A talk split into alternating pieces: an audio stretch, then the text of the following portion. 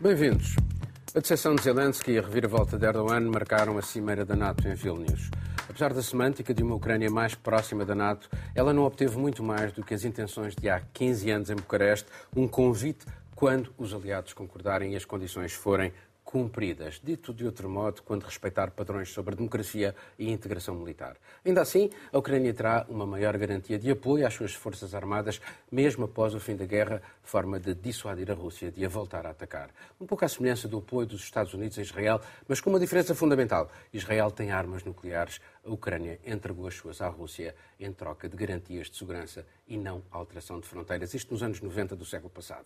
Uma adesão à NATO nesta fase desencadearia automaticamente a ativação do artigo 5 sobre a defesa coletiva e lançaria a Aliança Atlântica numa guerra direta com a Rússia. Erdogan esse, uh, colocou-se também, colocou também no centro do jogo, pôs fim a um ano de obstrução e aceitou a Suécia na Aliança Atlântica. Será o 32º membro mas reavivou antes a ideia de retomar negociações para a entrada da Turquia na União Europeia, congeladas desde 2019, e conseguiu obter finalmente a promessa de adquirir caças F-16 norte-americanos para a sua força aérea.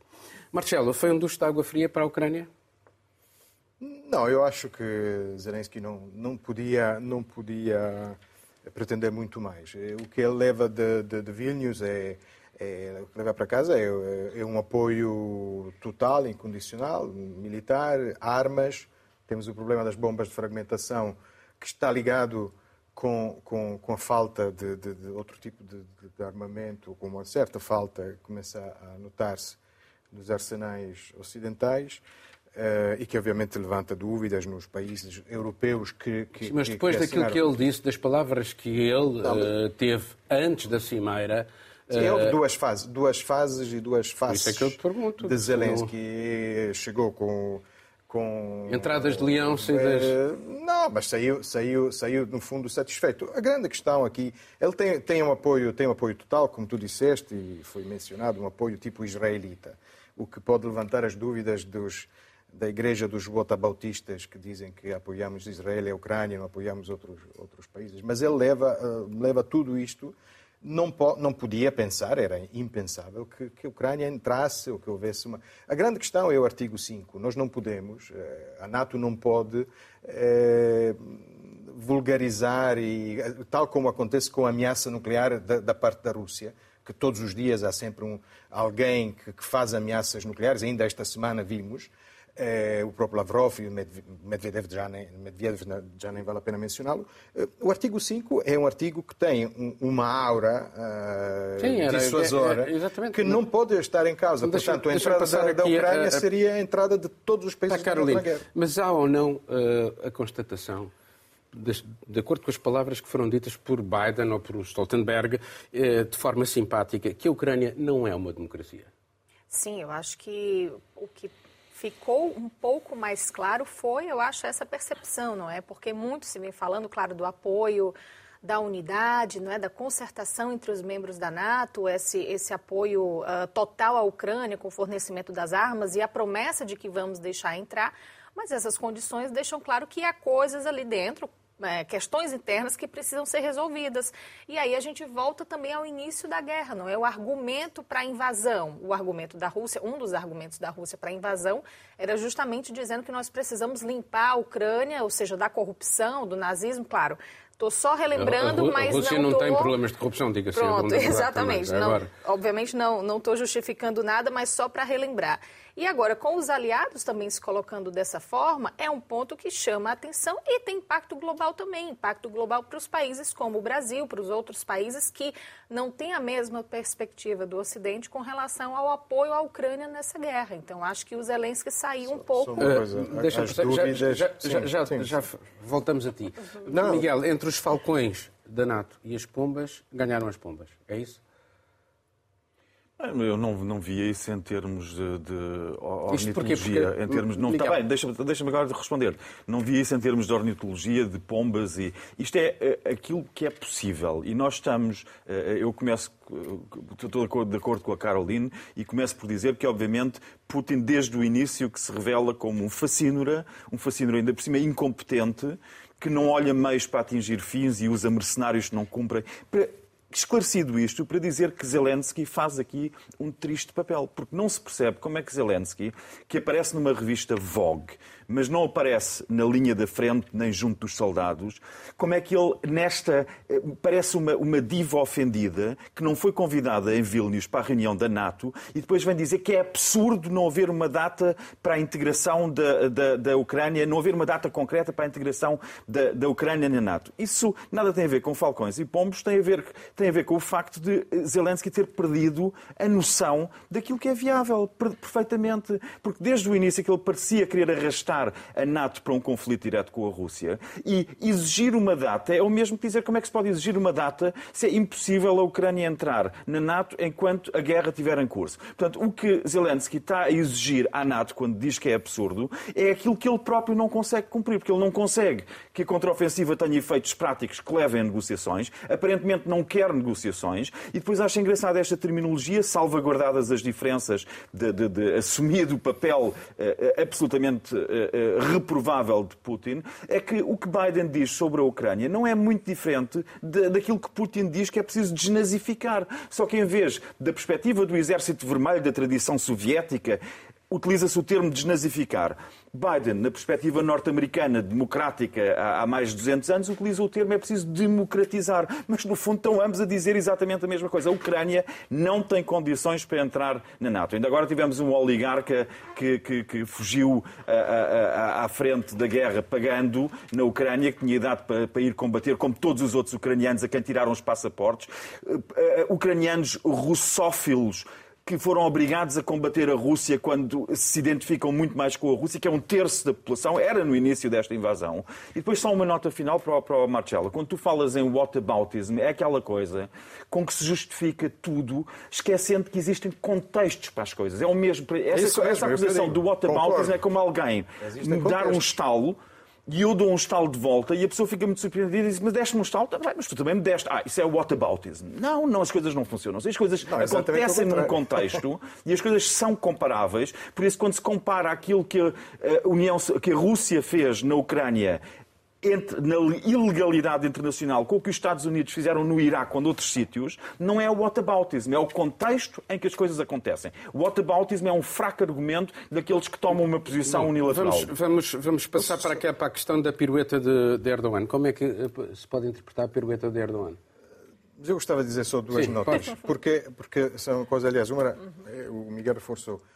É, não é verdade que o que o Biden diz é igual ao que o Putin diz as dúvidas sobre a democracia ucraniana têm a ver com aquilo que a democracia ucraniana tem de mais parecido com, com o regime russo. O, poder dos oligarcas, a, a divisão do, do, dos poderes. Não é Bem, nazismo. A Ocidental não é nazismo, falava, não é antes da invasão, falava de nazismo. Deixa, deixa toda a imprensa internacional. Posso falar ou não Podes, mas toda a imprensa internacional não tem nada a ver fevereiro com, Não tem nada a ver com o nazismo. Tinha, mas tinha na imprensa internacional não, ocidental, tinha. Mas a imprensa, é, muita imprensa continua ainda a olhar muito mal. Aliás, andamos eh, durante um, um, ano e meio a, a, a aumentar as fotografias dos cercados da Azovstal para ver se havia suásticas eh, tatuadas no mindinho. Marcelo, deixa isso, é, isso é uma vergonha mas, do jornalismo. Marcelo, Marcelo deixa-me fazer aqui um parênteses. Eu li, eu li várias é reportagens sobre uh, uh, nazis na Ucrânia. Da mesma público, maneira, da mesma maneira, da mesma maneira que há nazis, há nazis na, na, na, na Rússia, e, em todo na lado. Rússia e na Alemanha, exatamente. Isto não Mas justifica, não, não, não só não justifica, como não há, não há, eh, não é verdade que o que Biden diz, porque as dúvidas sobre a Ucrânia, a Ucrânia tem tantas condições para entrar na NATO como tinha Portugal quando entrou na NATO. Portanto, ou mais, obviamente. Porque Mas Zelensky foi mudam. E essa coisa, e essa coisa de Zelensky, mudam. não, essa coisa de Zelensky não estar na linha da frente. Zelensky visitou, visitou as linhas da frente visitou. várias o vezes. Putin é que não foi. Não está na voga. Putin é que não. Isto, dizer isso é descredibiliza Ele foi, foi, foi a Bakhmut, foi a outros sítios. Deixa-me só falar uma coisa. Podemos falar do, da, da, pirueta do, do. Sim, sim, sim. Da, sobre a uh, Turquia. É, obviamente, é, é, Erdogan, por um lado, adiou eh, o reconhecimento ou o levantamento do veto à Suécia por razões eleitorais internas, eh, conseguiu que eh, a Suécia eh, alterasse, conseguiu os mísseis eh, dos Estados Unidos. Vamos ver se o Congresso aprova. Vamos ver se o Congresso aprova, mas, enfim, é uma, uma grande conquista também para ele. Conseguiu que a Suécia alterasse as suas leis internas, que, atenção, já existiam. Uma coisa curiosa que talvez seja útil repetir: o primeiro país que colocou o PKK, o Partido dos Trabalhadores do Kurdistão, fora da lei foi a Suécia, ainda antes dos Estados Unidos, no tempo de Olof Palme. Tanto que Olof Palme, quando foi assassinado, houve, naquela sim, investigação altura, muito obscura, houve uma pista curta uh, sobre... Uh, Agora, é uma questão de ver como é que... Carolina, esta posição do, do Erdogan significa pode significar que ele está a afastar-se um bocadinho de Putin, porque o Kremlin acabou por uh, criticar uh, Erdogan, uh, estas últimas jogadas de Erdogan, inclusivamente a libertação de uns comandantes de Azovstal, como o Marcelo falava há pouco dos comandantes de Azovstal. Exatamente. É, o Erdogan foi, foi bem esperto, né? Como o Marcelo disse, ele conseguiu segurar tudo isso para depois de eleito, não é? Ou seja, o objetivo continua no poder e esses objetivos agora vêm se tornando mais claros acho que sim, vai se distanciando um pouco e o Kremlin vai ficando atento a isso, não é? Então foi, foi uma jogada que destacou muito agora a, a presença de, de Erdogan e, e as estratégias que vêm que vem pela frente, a promessa não é de talvez conseguir agora os mísseis dos Estados Unidos. Isso é significativo e reforça a posição dele até interna mesmo. Eu acho que também olhando internamente para a Turquia, é um cenário caótico no país agora. O país está em crise, existem diversas situações internas para serem de... resolvidas e eu acho que agora ele se posiciona de uma maneira a tentar também conciliar os interesses de fora e de dentro. Uh, Miguel, achas que há alguma hipótese da Turquia uh, renegociar uh, ou voltar a abrir a renegociação com a União Europeia ou isto é apenas uma jogada para obter mais concessões, rever o acordo aduaneiro? Um acordo mais favorável, a liberalização dos vistos, achas que é por aí? Uhum. Ou, de facto, é uma coisa que ele quer mesmo uh, reabrir o processo de adesão? Deixa-me só citar aqui o New York Times, em abril deste ano, a dizer que Zelensky e Putin fazem um duelo de visitas na linha da frente. Ou seja, ambos visitaram, mas visitaram ambos num contexto de linhas da frente consolidadas com segurança. Não é a mesma coisa que claro, Churchill. Como é evidente. Não, não, Putin, um dizia que o, Putin, um dizia que o Putin, Putin não tinha ido, aqui o New York Times diz que sim. Quanto ao Erdogan agora e à reviravolta de Erdogan, quanto à reviravolta de Erdogan, eu acho que não houve reviravolta de Erdogan. O que houve foi uma negociação hábil de Erdogan desde o início e a reviravolta é que ele sabia que, a dado ponto, iria ter de ceder à entrada da, da Suécia, pondo em causa, de outra forma, própria, o próprio estatuto da Turquia dentro da NATO. A questão era quanto é que ele conseguiria receber em troca de a dado ponto ceder. E quando ele, no último, na reta final, fala na adesão à União Europeia, ele obviamente está a pedir, os, está a pedir 140 para receber os 100 que ele queria. Internamente vendeu sempre como sucesso a sua negociação. A negociação de bazar. Serviu-lhe absolutamente, absolutamente, mas muito bem sucedida e em que enrolou totalmente o cliente ocidental. É aquele cliente ocidental que vai ao grande bazar de Istambul e compra um balde de plástico com umas gravuras eh, e paga 10 eh, vezes o que aquilo vale e acha que fez um bom negócio. Portanto, foi, o que, foi o que Erdogan fez.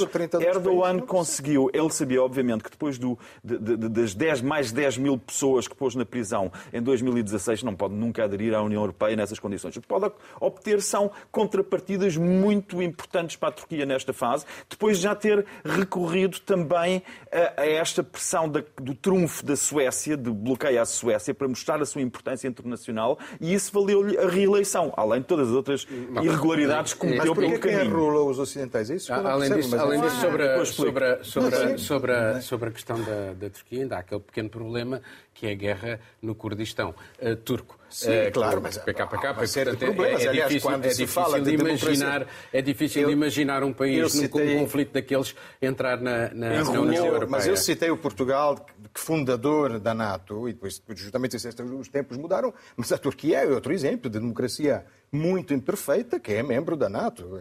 E, portanto, quer dizer, continuamos eh, na mesma. E quanto a crimes de guerra, os Estados Unidos estão na NATO. Ah, então, pronto, crimes, pronto. Bom, crimes de guerra Vamos passar para outro tema.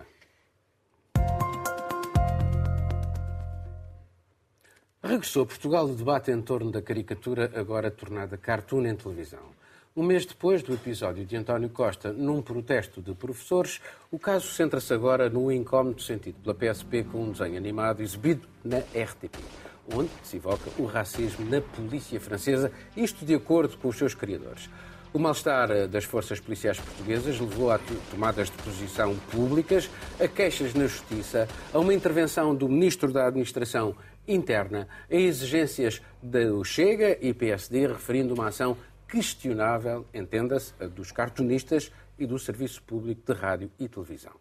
Na verdade, o desenho satírico deforma a nossa sociedade e, com isso, chama a atenção para determinadas situações, colide com todo o tipo de personagens públicas e grupos sociais.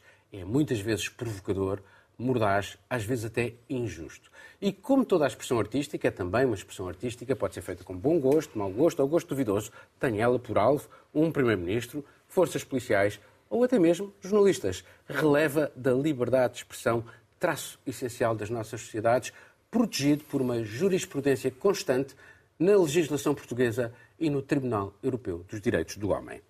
Caroline, sobre este caso. Bom, eu acho que sobre este caso em específico, a PSP uh, fez um papelão, não é, de entrar com uma queixa no Ministério Público com relação a um cartoon que mostra exatamente o que é a realidade. Eu estava dando uma olhada no comunicado da PSP, não é? Ao apresentar os polícias como xenófobos e racistas, não contribui para a desejável paz social.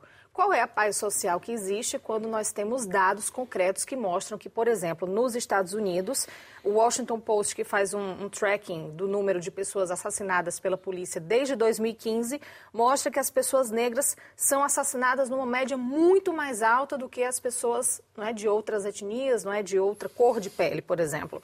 No Brasil, do mesmo jeito, rede de observatório de segurança mostra que as pessoas negras são assassinadas numa média muito mais alto da mesma forma. No Ceará, que é o meu estado, 92% dos mortos pela polícia eram negros. É uma morte de pessoa negra a cada três dias no Ceará, que é o meu estado no Brasil. Então nós temos uma realidade e nós temos agora uma manifestação artística, uma caricatura, que chama a atenção para isso. Ninguém com esse cartoon está dizendo que a PSP é racista ou xenófoba. O cartoon apresenta um cenário social e é o que os cartoons costumam fazer, não é? As caricaturas, as charges tem esse papel também de provocar ah, uma mudança, né, no teu pivô disseste aí, deforma a sociedade, mas pode formar também, trazer reflexões, apresentar situações, esse é o contexto, é claro que dói, não é? dói, dói em quem se sente atingido, nesse caso foi uma organização como um todo. E é muito curioso também olhar para uma reportagem que o Expresso trouxe nos últimos dias, eles conseguiram falar internamente com alguns polícias que até discordam da orientação, da, da ação que foi tomada pela direção da PSP. Mas olha, vi um ministério cobrar a, a televisão, não é, a emissora de serviço público, por que, que questionar, por que colocou essa peça no ar? Ah, vi uma instituição como a PSP questionar também a televisão, abrir uma queixa no Ministério Público. Esse é um papelão, sinceramente. Ah, a gente fala aqui de uma situação que, claro, liberdade de expressão, mas não é um cartão que ofende a PSP, é um cartão que fala, mais uma vez, de um cenário social. E essa é a missão também de uma peça artística como uma caricatura, é provocar essas reflexões. Eu acho que é exatamente isso que a gente vê aqui em Portugal. Miguel, uh, sobre este caso, uh, como é que se evita adensar a crispação numa sociedade cada vez mais crispada? Excelente questão. Eu, eu começava por falar na primeira caricatura do Pedro Brito, foi a do António Costa, e eu fiz questão de uh, falar com o Pedro Brito, tal como fiz questão de falar com a Cristina Sampaio, que fez esta segunda. E, enfim, eu não vou para a parte das queixas-crime, que eu acho que é um abuso total apresentar queixas-crime eu próprio eh, fui vítima de uma queixa-crime por parte de um órgão de soberania que não gostou de um texto que eu escrevi, apesar de eu ter tudo documentado e o Ministério Público, passado seis meses, ter tido o bom senso de fazer um parecer a dizer que não havia crime, nem sequer indícios de crime. Portanto, nós estamos a falar, no meu caso, como no caso da Cristina Sampaio, como no caso de inúmeras outras pessoas que usam a liberdade de expressão, no caso da Cristina Sampaio e do Pedro Brito, a liberdade artística, que vai ainda mais longe, estamos a assistir a aquilo que se chama uh, SLAPs, que são Strategic Lawsuits Against Public Participation. Utilizar o sistema judicial para impedir a participação pública, por exemplo, de cartunistas, por exemplo, de jornalistas, e o papel que a polícia faz, que as, que as autoridades aqui fazem, é tristíssimo. Apresentar uma queixa contra um cartunista. É gravíssimo. É gravíssimo. Eh, para além de que, no cartoon, primeiro não se vê que é uma polícia portuguesa. Daí não se percebe. Depois diz, as letras que se vê são POL. Também podia ser político. Podia ser um Polícia. poltrão. Exatamente. Podia ser o político. O político. Porquê é que a PSP enfiou a carapuça? Porque está com uma arma, são os únicos que têm direito a ter porte de arma em Portugal. Claro que enfiam a carapuça, mas não é isso que é grave. Que se sintam ofendidos, como diz a Caroline. É para isso que serve a sátira, para ofender pessoas. Sem, sem ofensa não há sátira nem cinismo. Que são armas do, do humor, são armas da caricatura. Portanto, sem isso não existe aquela forma de liberdade artística e de liberdade de expressão. Agora, reagir com queixas-crime, como autoridades, como entidades do Estado, contra que com os seus departamentos jurídicos têm dezenas de advogados que esbanjam o dinheiro em advogados e consultores como querem e depois apresentarem queixas contra jornalistas e artistas. Isso é, francamente, não é de democracia, não é de regime democrático, é totalmente aceitável, inaceitável e é por isso que a própria Comissão Europeia, neste momento, a própria Comissão Europeia, contra estes abusos, como a polícia portuguesa cometeu, ou como o órgão de soberania cometeu que apresentou queixa contra mim, ou como muitos outros, a União Europeia está neste momento a legislar para obrigar obrigar essas entidades a pagarem as despesas todas. Porque é que eles recorrem a estas queixas para pressionar materialmente as pessoas, para obrigarem à autocensura, para impedirem críticas futuras, e esse para mim é o grande problema. O é, é as autoridades do Estado, quem tem dinheiro pode enfrentá-las, e é por isso que são grandes, grandes corporações, grandes empresas, são órgãos do Estado, como as polícias, como o órgão de soberania que apresentou uma queixa contra mim, que recorrem a isto para depois lhes retirarem a razão. Mas retiram-lhes a razão porque, obviamente, não há crime. Obviamente não há crime, mas o processo até se decretar que não houve crime faz com que as pessoas fiquem erguidas, não tenham que avisar quando vão de férias, eh, tenham despesas de advogados, por aí fora. Portanto, o Estado português que olha ao espelho e acabe com estas queixas, ou então olhe para a Comissão Europeia que está a legislar para que as entidades não façam isso. Não façam isso. O Estado comece por si e que deixem paz os artistas, os jornalistas e outras pessoas que expressam a sua opinião com toda a legitimidade. Uh, aqui a questão é também evitar anátemas. Uh, a ideia de que a polícia, a polícia sente-se visada porque uh, sentiu. como é que se evitam anátemas? Ou se é possível, porque isto é caricatura, portanto, isto é, é muito complicado. Isso é aquela, aquela lógica que agora funciona também nas redes sociais, em que para ninguém ficar ofendido, diz uma coisa sobre a polícia, mas também há muitos polícias. E é verdade, é verdade. Só que a sátira é sátira. É, é doa quem doer, é, como diz o Primeiro-Ministro sobre as comissões parlamentares de inquérito. É, é doa quem doer e desta vez parece que doeu a esquerda e a direita, portanto, boa sátira porque nós temos um telefonema de um, de um ministro que, que, de certa forma, faz uma pressão sobre, sobre Qual esquerda? É, é, Qual é que foi a esquerda que doeu? Bem, o ministro agora? é um ministro do, do Governo Social. Ah, chama-se esquerda? ok. Ok. okay. Não, não estava a perceber, desculpa. Okay. É, digamos, os dois polos da, da, da, do, da Assembleia da República, com uma, eh, uma oposição que, se tivesse, eh, noutra, noutros contextos, que pediria as demissões do ministro, mas não, eh, reforçou as acusações a cartunista. Hum, não tenho muito mais a acrescentar, então, então tirando essa caso, coisa. Então, nesse caso, vamos continuar com Portugal. Já agora, uma pequena nota de rodapé sobre este outro caso de financiamentos públicos e despesas privadas envolvendo, no caso específico, o PSD, mas que, pelos vistos, é uma prática comum a outras formações políticas em Portugal. Uh, e não só. A Marine Le Pen, por exemplo, arranjou problemas com a justiça por motivos semelhantes, mas por práticas idênticas no Parlamento Europeu. Carolina, vou começar por ti. Esta, esta questão de, dos financiamentos. Porque a verdade é que os, os, os, partidos recebem exatamente o mesmo valor. Sempre. Uh, e, portanto, há aqui. Uh, no Parlamento Europeu é, é, muito mais duro. Uh, as regras são muito mais duras. Mas aqui, pelos vistos, é uma prática comum. E depois há este, este, este cenário todo, de repente, um caso já, já era conhecido há, há vários anos, Sim. vão a casa, vasculham. É. Achas que. Bom, vamos, vamos esperar para ver se teremos alguma caricatura também sobre esse caso. Né? Vai ser muito interessante analisar a perspectiva do, dos artistas e, e, também as críticas e reflexões que podem levantar sobre isso. Mas pronto, de fato, acho que foi mais, mais um exemplo de uma, uma questão muito midiática também, não é? A gente falou aqui, por exemplo, da Operação Tutti Frutti, aquela que já Sim. vem há muitos anos e do nada, pronto, saíram levando tudo, investigando de novo. Um, o PSD reagiu até com relação ao excesso do que terá sido essa, essas buscas, do que terão sido essas buscas e apreensões que foram realizadas agora.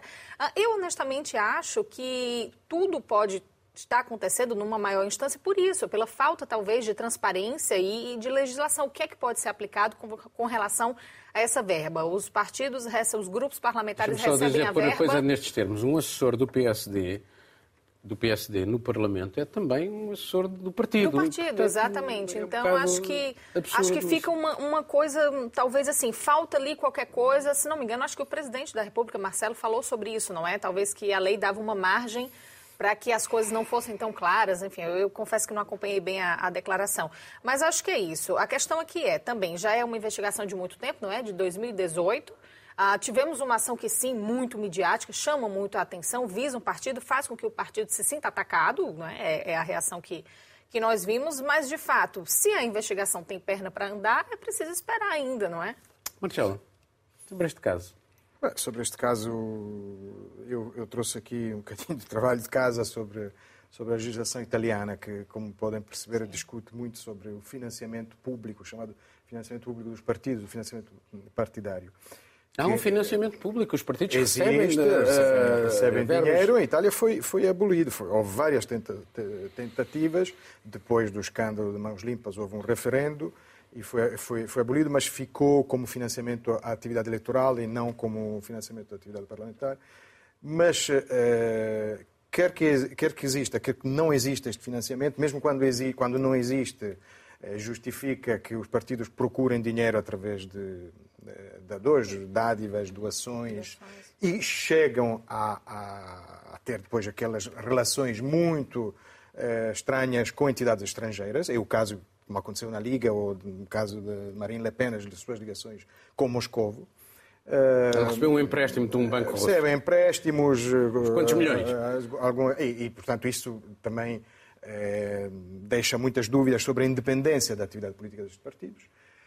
Um, Portanto, há sempre mil, e depois há sempre mil maneiras de contornar. Às vezes aparece como financiamento da atividade eleitoral, outras vezes como financiamento da atividade parlamentar do, do, partido, que é o caso aqui, ou seja, dinheiro dado para a atividade parlamentar que terá sido utilizado para, para funcionários do partido. Nestas coisas, o que é preciso é, é ver com ressalva de que eh, existe sempre a presunção de inocência. Então, Neste caso, é, é haver honestidade na gestão do dinheiro público. Para ver se conseguimos fazer os temas todos. Miguel.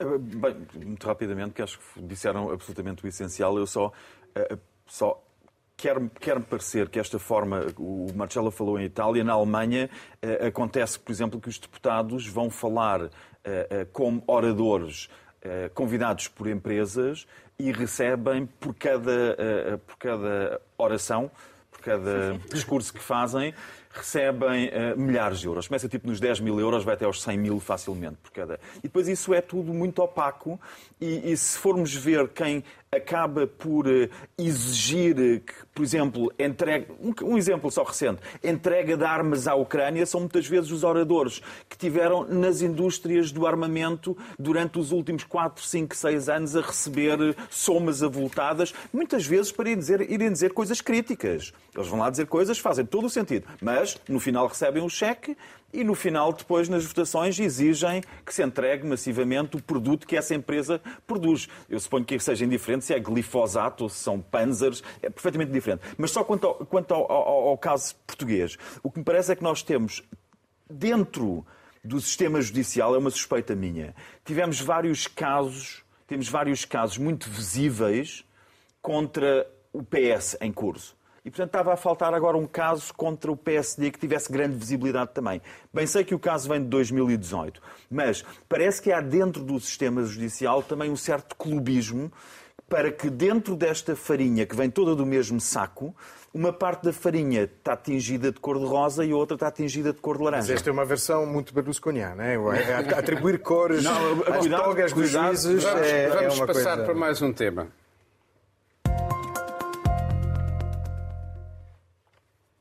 Ao fim de quatro coligações e de 13 anos de poder, Mark Rutte pôs fim à sua carreira política nos Países Baixos. O seu último governo entrou em colapso por falta de acordo sobre uma limitação ao direito de asilo desejada por Rutte. Ele defendia um reagrupamento familiar apenas possível aos refugiados que tivessem recursos financeiros suficientes. A medida era inaceitável para alguns dos seus parceiros de governo. Nos Países Baixos e na Europa, Rutte, um liberal, defendia o comércio livre, a prudência fiscal e os valores sociais liberais. Era o líder não oficial das nações frugais do Bloco Europeu, grupo de países do Norte que defendem gastos limitados nos orçamentos da União Europeia.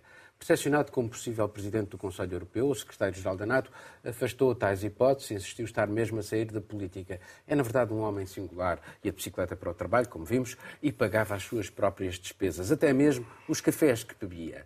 O seu afastamento, a menos de um ano de eleições para o Parlamento Europeu, com uma eventual viragem à direita nos Países Baixos em novembro, complica os equilíbrios na União Europeia, já confrontada com radicalismos de direita em Itália, Suécia, Finlândia, por exemplo, ou em Espanha, eventualmente dentro de uma semana. Uh, Miguel, uh, Ruth é o paradigma da arte do compromisso. Sem ele, os Países Baixos arriscam-se a tornarem-se ingovernáveis. Há 20 partidos no, Parlamento eh, holandês uhum. dos Países Baixos? É interessante questão. Eu acho que hum, quando tu falas num caso singular, Ruta como um caso, Ruta como um caso singular, porque pagava os seus cafés, porque andava de bicicleta, tens total razão. Na perspectiva portuguesa. Na perspectiva holandesa, eu acho que ele é um caso normal, é o normal.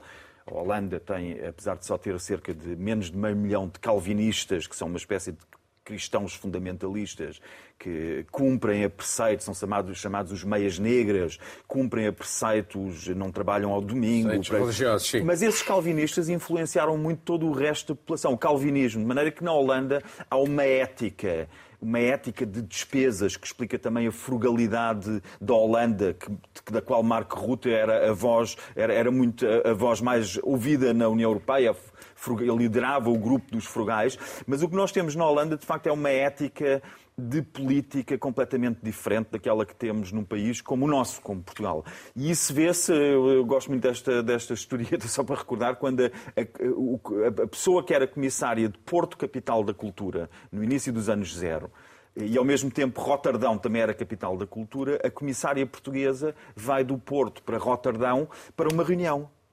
E no público no Jornal Público, indignou-se que ninguém a foi buscar ao aeroporto. Não havia limusine com bandeirinhas, não indignou-se que teve que apanhar o metro para ir para a reunião. Eu achei aquilo muito divertido, porque um holandês não vai perceber a indignação da senhora. E aí temos um pouco a maneira de pensar dos holandeses. E esta maneira de Marco Rutte, portanto, eu não fico, quanto à Holanda, muito preocupado, preocupam-me outras coisas na Holanda, eh, eh, mas não fico muito preocupado que não se encontre o consenso e o pragmatismo, porque eh, há 10 pessoas com o perfil de Marco Rutte para lhe sucederem uns mais cêntricos, outros menos cêntricos, para lhe sucederem e fazerem o tipo de política e o tipo de compromissos que ele fazia. Nada de com que nos preocuparmos.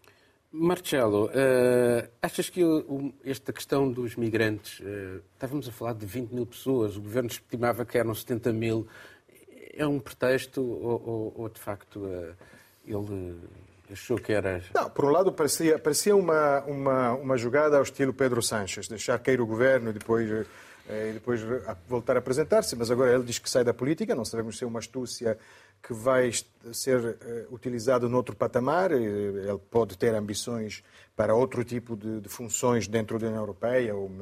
Vamos ter eleições, repara, esta questão dos migrantes, aparentemente, é uma questão que se está a impor no, no, no, em várias Agenda, agendas. Eh, e é muito cara à extrema-direita, é, é cara ao centro-direita e havendo uma alteração para centro-direita, extrema-direita no Parlamento Europeu, no equilíbrio de forças, Sim. ele não se está a posicionar para vir a ter um lugar. É um, é, é um dos, dos posicionamentos, das estratégias eh, que, que, que, se estão a atuar agora eh, com vistas às eleições europeias. A outra tem a ver com, com, com a lei de, de, restauração da natureza, eh, que também foi votada esta semana, e que, do ponto de vista político, teve esta, esta função em que Manfred Weber tentou testar uma nova maioria mais à direita dentro do Parlamento Europeu. Não conseguiu, mas por pouco. Mas está a cativar, por exemplo, a, cativar, a Primeira-Ministra italiana exato, para ir para, para, para entrar PP. No, no PP, exatamente. Um, em relação, só para voltar a responder à questão do, do, dos migrantes, é, ele mostrou a linha mais dura, também porque dentro deste, desta coligação, ele é muito pragmatista, como tu disseste, governou com todos eh, na, na Holanda. Até com a extrema-direita. Até com a extrema-direita. Neste governo, era ele a extrema-direita, uh, tudo muito, muito relativo. O Miguel há pouco disse onde, está, onde é que está a esquerda, o Partido Socialista não é esquerda, é sempre sempre um jogo de relativismo de posicionamentos, um, em que ele quis uma linha mais dura, o D66 dos liberais de esquerda não aceitaram uh, esta linha mais dura sobre, sobre uma questão de direitos fundamentais que, que, que, que, que voltar a, a, unir famílias, não é? São imigrantes que precisam de, de voltar a, a estar com a mulher ou com o marido ou com os filhos. Ehm, e, portanto, e, portanto, caiu. Já tinha caído em 2021 sobre outra questão que, relativa aos migrantes, que era a questão relativa a, a, a uma série de, de indenizações, de subsídios, que ele subsídios. pediu, pediu reembolso, sobretudo a famílias estrangeiras, depois descobriu-se que não tinha razão, surgiu um escândalo, foram eleições e voltou a ganhar. Eh, e, portanto, volta a cair, volta a cair sobre os migrantes. Agora, a grande questão política na Holanda é este novo partido, que tem poucos anos de vida, o partido BBB, sim, o Partido sim. dos Agricultores e Criadores de, de, Gado. E isto, mais uma vez, tem a ver com, com, com, a transição ecológica europeia, com os desafios desta transição. Na Holanda, eh, um, um do, uma das metas é a redução de azoto e amoníaco eh, no ambiente e para eh, chegar a isso precisam de reduzir até mesmo cabeças de gado em 30%. Obviamente isto incomoda muitos eh, agricultores, interesses muitos criadores, interesses.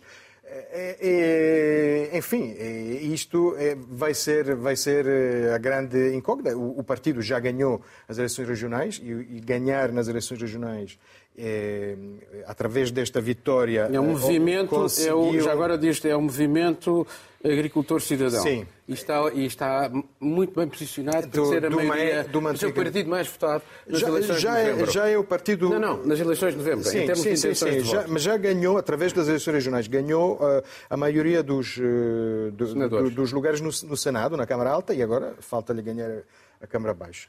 É, isso vai, vai pôr em jogo, vai pôr em questão toda a política de transição ecológica europeia e é uma das, das grandes incógnitas.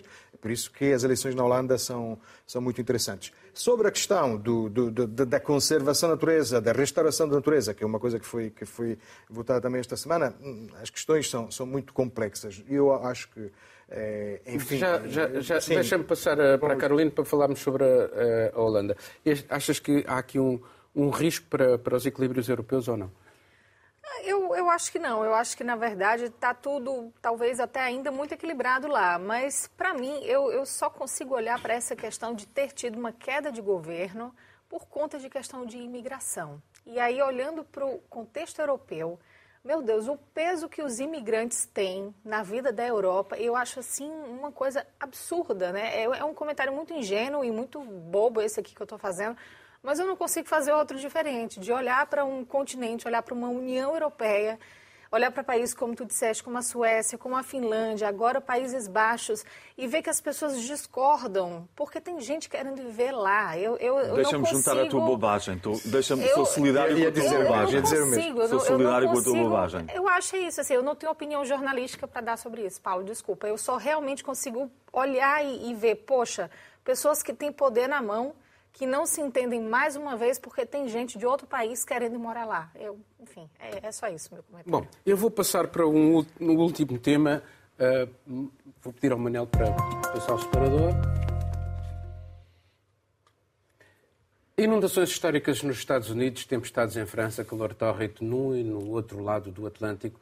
Todos estes eventos aconteceram ao mesmo tempo durante esta última semana, sinais das alterações climáticas e elas são cada vez mais extremas. Entretanto, a Agência Internacional de Energia alertou que o fornecimento de metais e minerais necessários para a transição energética é um desafio. Eles são essenciais para a produção de baterias, turbinas eólicas, painéis solares, semicondutores, todos imprescindíveis para limitar o aquecimento global a 1,5 graus centígrados, o objetivo do Acordo de Paris. Mas continuam a depender fortemente de um pequeno número de países e a China concentra a maior parte da produção, nomeadamente do lítio.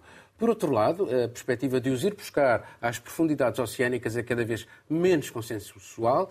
No encontro da Autoridade Internacional dos Fundos Marinhos, vários governos querem uma pausa na exploração dos oceanos, abrandar um processo que pode revelar-se irremediavelmente prejudicial para o mundo subaquático. E em Estrasburgo, como falava o Marcelo, não sem polémica, os eurodeputados aprovaram uma lei para restaurar os solos degradados e a biodiversidade é um símbolo da luta de Bruxelas para salvar a natureza. Estabeleceram uma meta vinculativa para a recuperação de espaços terrestres e marinhos danificados pela poluição ou pela exploração intensiva. As confederações de agricultores, como a tal holandesa que o Marcelo falou, e o Centro-Direito Europeu, não gostaram. Muito rapidamente, vou fazer aqui uma ronda por vocês. Vou começar por ti, Caroline. Uhum. É, a gente tem também, por exemplo, o plano de França, não é? O Marcelo falou com relação às cabeças de, da indústria dos bovinos, e França também é o mesmo problema. Tem que reduzir também, talvez em cerca de 30%, o, o número por conta da, da, emissão de gases. Então, eu acho que é um Mas cenário se os factos muito são complicado. claros, como é que se convencem as pessoas, como é que é possível convencer as pessoas, convencer os industriais, apoiar os industriais para esta alteração absolutamente necessária? Porque são qualquer dia, estamos no meio da catástrofe, Sim. Estamos os, a caminhar para lá. Os mas... dados estão todos na mesa, esse é um fato. Depois, como é que se convence as pessoas? Aí a gente também já falou sobre isso aqui diversas vezes. Não convence, não é? Qual é a indústria que vai se conscientizar e querer reduzir em prol de reduzir os eu, gases para a humanidade? Eu acho que se convence as pessoas, convence as pessoas e vai-se ter que convencer. E eu vou pegar no exemplo que o Marcelo dizia, que ser de esquerda o Partido Socialista que é uma questão de posicionamento. Eh, não sei, eu, eu se me posicionar no papel de um Rui Rio no PSD, iria sorrir sobre a ideia do governo eh, de António Costa ser socialista, por exemplo. E a questão com a ecologia é um bocado parecida. Não há posicionamentos possíveis. O que tem de haver é um meta-posicionamento e perceber que a ecologia e a necessidade, a necessidade para sobrevivermos com o mínimo de qualidade e sem estarmos a sufocar, ainda esta semana ouvi na BBC uma entrevista a várias pessoas em Madrid a dizer que queriam sair da cidade porque o ano passado tiveram três meses seguidos com temperaturas acima de 40 graus. Madrid sempre foi muito quente, mas esta, as implicações que, que que, que, que, que, catástrofe climática pode vir a ter a curto prazo, com os, as temperaturas a baterem recorde este julho outra vez, são tão grandes que nós corremos o risco da Espanha ficar sem capital qualquer dia. Uh, muito rápido, Marcelo, tens mesmo que ser rápido. Infelizmente, não há é... um risco de nos habituarmos a viver com estes fenómenos até à tragédia final. Não, mas o... sim, com certeza. Mas o tema é muito complexo para ser resolvido em poucos minutos e vamos ter que voltar com certeza.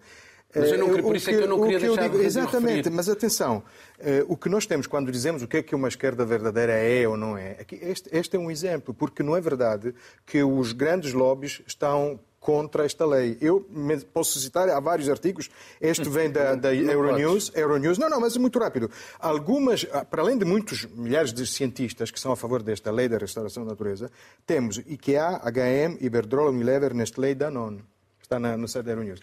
Aqui temos uma camada central de pequenos agricultores, pequenos camponeses, a quem tens que dizer que não pode ter tantas vacas, não pode usar aquela zona úmida para regar num contexto em que não há água, já não há água. Tivemos uma polêmica que envolveu também a opinião pública alemã sobre os morangos da Andaluzia, não é? que são a, a, a, regados com poços ilegais, que agora a direita da Andaluzia quer legalizar, o governo não quer, e os próprios alemães querem boicotar estes morangos. Mas é que a direita continua mas a negar é, mas é 11% do PIB da região. Há uma, há, uma dire... há uma direita e há alguma é esquerda também que nega é as alterações climáticas. Sim, sim, sim, não, mas aqui Bom, não estamos a negar. Uh, vamos passar o separador e muito rapidamente à ronda final.